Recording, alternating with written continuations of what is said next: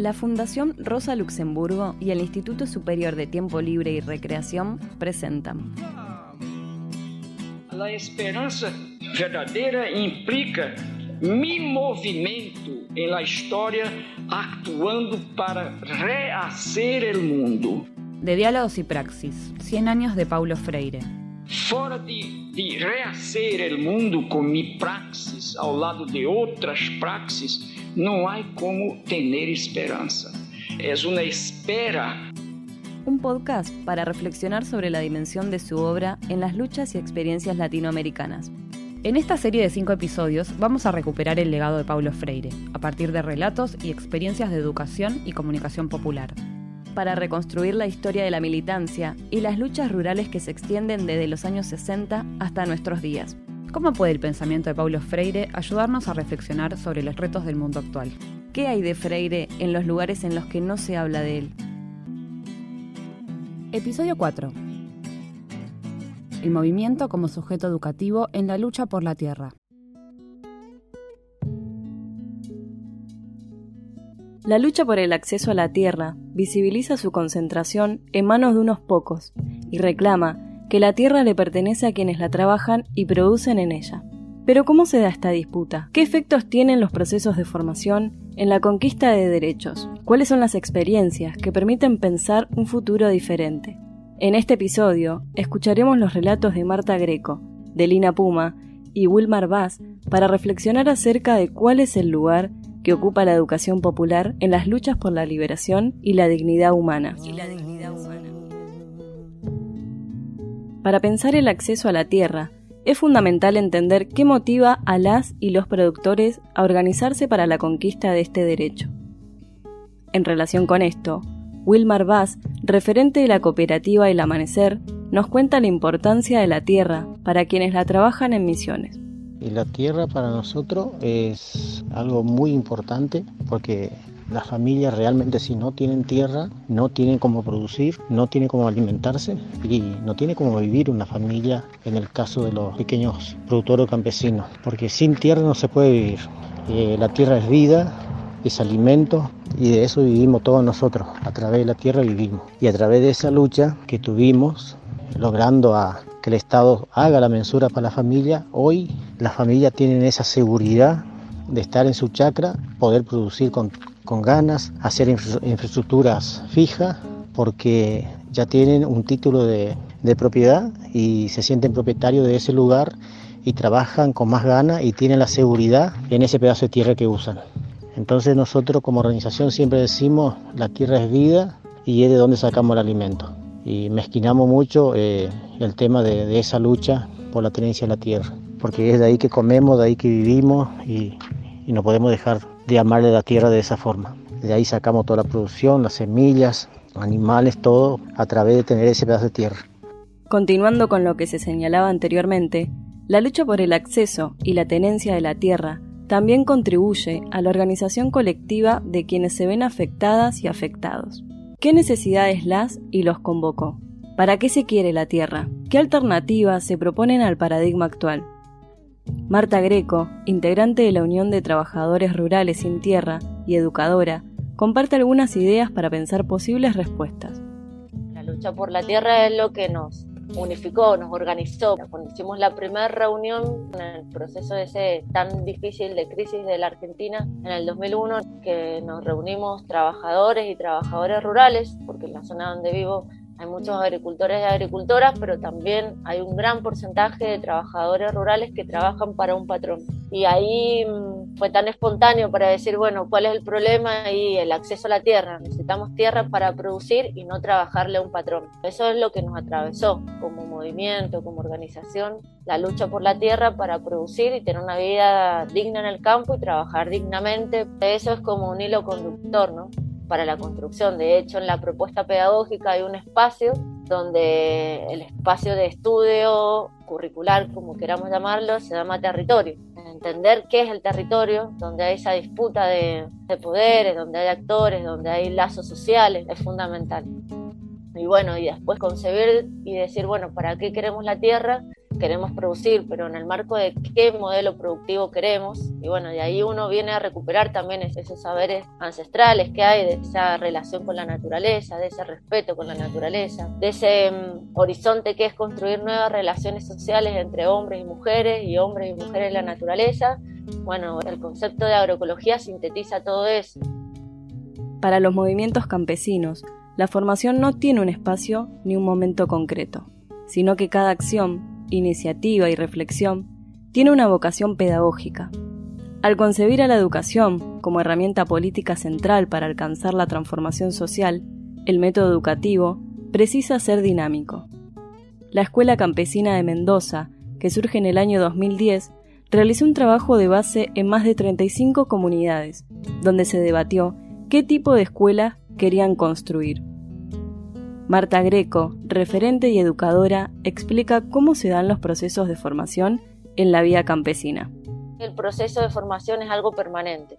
Sentarse a tomar un mate intercambiando es un proceso formativo. Poner en común un saber una experiencia, marchar, organizar una marcha es un proceso formativo, porque uno ahí desde que identifica cuál es el motivo de por qué marchamos, ya nos estamos formando, ¿no? Entonces, esa concepción que estudiar y formarse no es solamente un cuaderno y un lápiz, es más que necesario. Bueno, no es solo ese espacio donde uno se forma, donde uno aprende, sino que es permanente y los movimientos sociales tenemos esa práctica, ¿no? Y sobre todo es aprender a organizar, ¿no? Si uno tiene un proceso formativo y queda en su formación individual y no multiplica y no organiza para que otros más puedan hacer esa experiencia, bueno, como que también queda como una pata floja, ¿no? Paulo Freire sostiene que en la educación popular el aprendizaje se da a través de una relación dialógica entre educadores y educandos, y en relación con su historia y contexto, las palabras o frases disparadores se vuelven una manera de visualizar y construir el mundo que nos rodea. ¿Qué dinámicas de trabajo surgen en los procesos formativos? ¿Qué herramientas toman de la educación popular? Marta Greco nos dice esto. Para nosotros es como el punto de partida, ¿no? Uno no puede construir conocimiento sin poder leer colectivamente la realidad, ¿no? Desde la vivencia, desde esos temas generadores que también hablaba mucho Pablo Freire, de investigar qué está pasando alrededor nuestro, el por qué y el para qué. Entonces nos parece que es como esa primera parte de investigar el alrededor, leer colectivamente y de ahí la experiencia que trae cada uno. Creo que ese es el puntapié para estudiar, ¿no? Hay que partir de, de esa experiencia previa, de esos saberes previos y emergen esos temas generadores que uno va problematizando para justamente leer críticamente la realidad y poder saber para qué estoy estudiando. Eso siempre ha sido como un principio pedagógico de la escuela una práctica que exige ¿no? tiempo, planificación también, que exige la vinculación entre distintos espacios, así que para nosotros sí es el punto de partida. En cuanto al conocimiento, Freire también señala que el mismo no solo se produce de manera colectiva, no puede realizarse aislada e individualmente, sino que por el contrario, es necesaria la solidaridad de las existencias.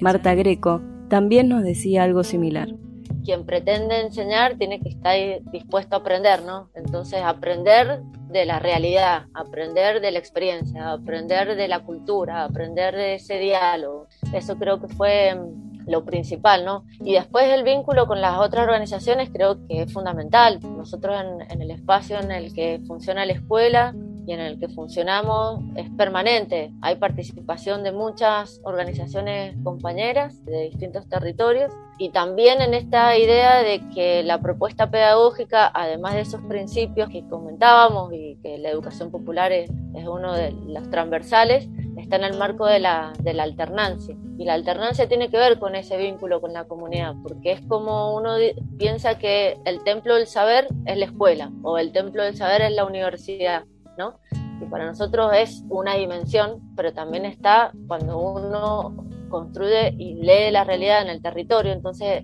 la alternancia nos permite ese diálogo de saberes, ese engranaje de un saber quizás más académico, más teórico, y ese saber social, popular, y se encuentran, ¿no? Pero, ¿qué frutos tiene pensar la producción de conocimientos de manera colectiva en la vida cotidiana? Qué efectos producen las subjetividades, Delina Puma, secretaria de producción de la Unión de Trabajadores de la Tierra, relata la siguiente experiencia. Hacíamos juntadas semanales, me acuerdo, hace cuatro años. Íbamos juntando las recetas, qué es lo que tenemos. Todo eso terminó siendo un curso de formación en agroecología con conocimientos de campesinos y de productores. Muchas mujeres también en ese momento nos ayudaron. Todos los compañeros que vienen dando los talleres y formándose son productores y campesinos. El que realmente tiene la experiencia es el que está en el campo todos los días. Y muchas veces a nosotros en el taller por ahí los productores no se convencen de que realmente se puede cambiar. Pero cuando van y ven tu producción, y ven que vos sí lo estás haciendo y que no perdiste, se sacan todos esos mitos de la cabeza, ¿no? De que la producción es menor, de que viene más fea. Entonces, bueno, una de las cosas importantes que tenemos en el equipo técnico es el que enseña tiene que saber producir, tiene que tener la práctica. Entonces, bueno, la familia viene, ve tu campo, ve cómo estás produciendo y se convence. Es como ver para creer, ¿no? De esa manera, bueno, todos los técnicos y técnicas se van formando cada vez también mucho conocimiento recuperado de las mismas familias campesinas.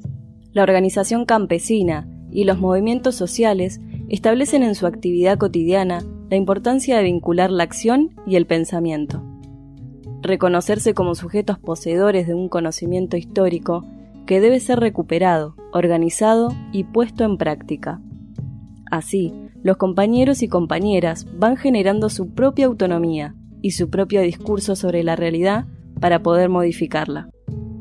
La pedagogía de la pregunta, la curiosidad y sobre todo la solidaridad son factores indispensables en este camino. Delina continúa su relato sobre este tema. En todas las secretarías nos vamos formando siempre, todos los días hay nuevas formaciones, en sí todas las formaciones se van armando en base a la necesidad también de los productores. Muchas veces nos pasa que, bueno, decimos necesitamos profundizar conocimiento en reconocimiento de plagas y enfermedades. Entonces, en base a eso, bueno, vamos viendo si hay algún referente que sepa sobre el tema, armamos un taller. Entonces, bueno, es, es muy importante y todos los días siempre sabemos que hay que aprender algo nuevo nunca terminamos de formarnos. Por ahí en la experiencia es donde más uno se forma y donde más aprende. Incluso cuando vamos a formar nosotros mismos a alguna provincia o otra zona, terminamos aprendiendo mucho más del lugar y bueno, y toda esa información también es importante compartirla. La participación en términos de Freire está vinculada a la vocación de los seres humanos de intervenir el mundo. No se reduce solo a la colaboración entre diferentes espacios, ni a la representación de quienes administran la vida en sociedad, sino que se refiere a la participación como un derecho, un ejercicio democrático y una toma de decisión de los sectores históricamente excluidos. Participar es ser parte de la historia. Para esto, la educación popular y la organización social son fundamentales. Wilmar hace mención a la importancia del trabajo colectivo en la lucha por la tierra y los aprendizajes que esto les deja. El aprendizaje que tuvimos como organización por la lucha por la tierra fue que estar organizado se puede llegar a las conquistas. Individualmente, en el caso nuestro, que fue una lucha muy intensa de varios años para lograr sacar una ley de radiocolonización que el Estado se haga cargo de hacer las mensuras a los pequeños productores. Nos marcó mucho la cancha, nos dejó mucho a saber, estando organizado, articular con otras organizaciones, con cooperativas y trabajar juntos en un objetivo claro de lo, de lo que era la tenencia de la tierra. Ese fue el aprendizaje que tuvimos, que individual no se logra nada, que hay que estar organizado y juntos para presionar al Estado para que el Estado te haga caso. Porque en el caso nuestro era tres propiedades privadas que había, más de 1.200 familias encima que vivían ya con sus 40 años de antigüedad, pero el Estado no se quería hacer cargo y la empresa amenazaba en desalojar todas esas familias.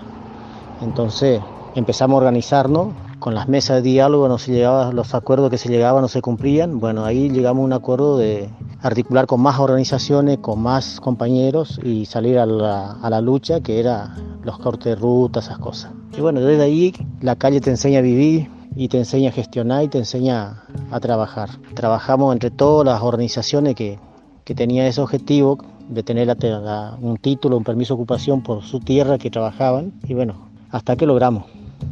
En sus obras, Paulo Freire nos propone pensar un proceso de emancipación llevado a cabo por quienes son oprimidas y oprimidos, que se origina en una intención explícita de transformar sus condiciones de vida y existencia. Freire defendía una pedagogía emancipatoria que permitiese pensar nuevas representaciones de lo posible y tuviese como efecto la tarea humanística e histórica de liberar a quienes fueron oprimidos y oprimidas. En este aspecto, Delina Puma nos comparte su mirada sobre la lucha por el acceso a la tierra. La lucha la tenemos en nosotros todos los días, desde el día que vos te levantas y sales a recorrer los campos, a dar un taller y vuelves. Muchas veces nosotros también nos sentimos cansados. Todos los días estamos en una lucha constante, en una pelea constante por hacer que esto crezca y avance. Tenemos la esperanza de que el día de mañana todos nuestros compañeros puedan hacer agroecología y puedan cambiar su modo de vida.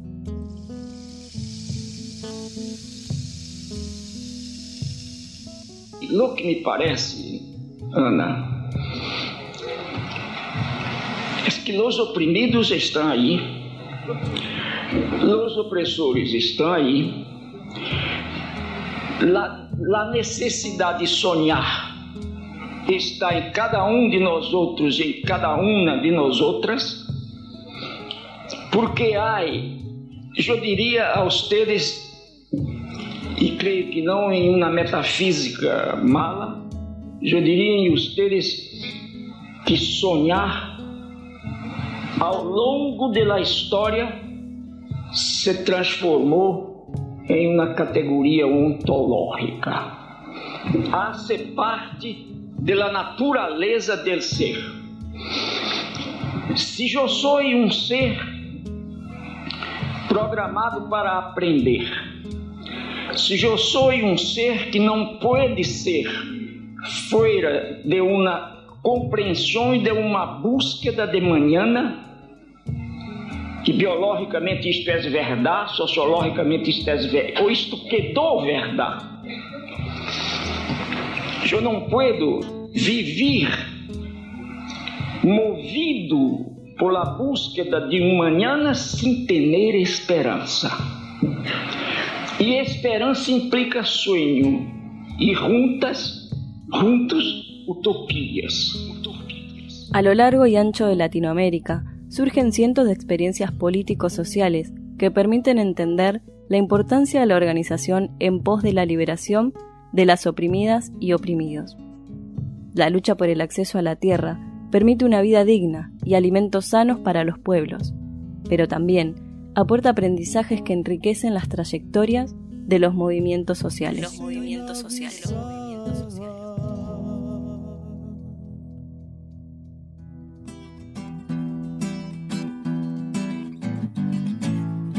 de Diálogos y Praxis es una producción de la Fundación Rosa Luxemburgo y el Instituto Superior de Tiempo Libre y Recreación. Entrevistas, guion y realización Agustina Gallo, Laura Martín, Luján Olmedo y Leandro Rauschmeier. Ilustraciones, Joana Adamo. Nos seguimos escuchando. Hasta el próximo episodio.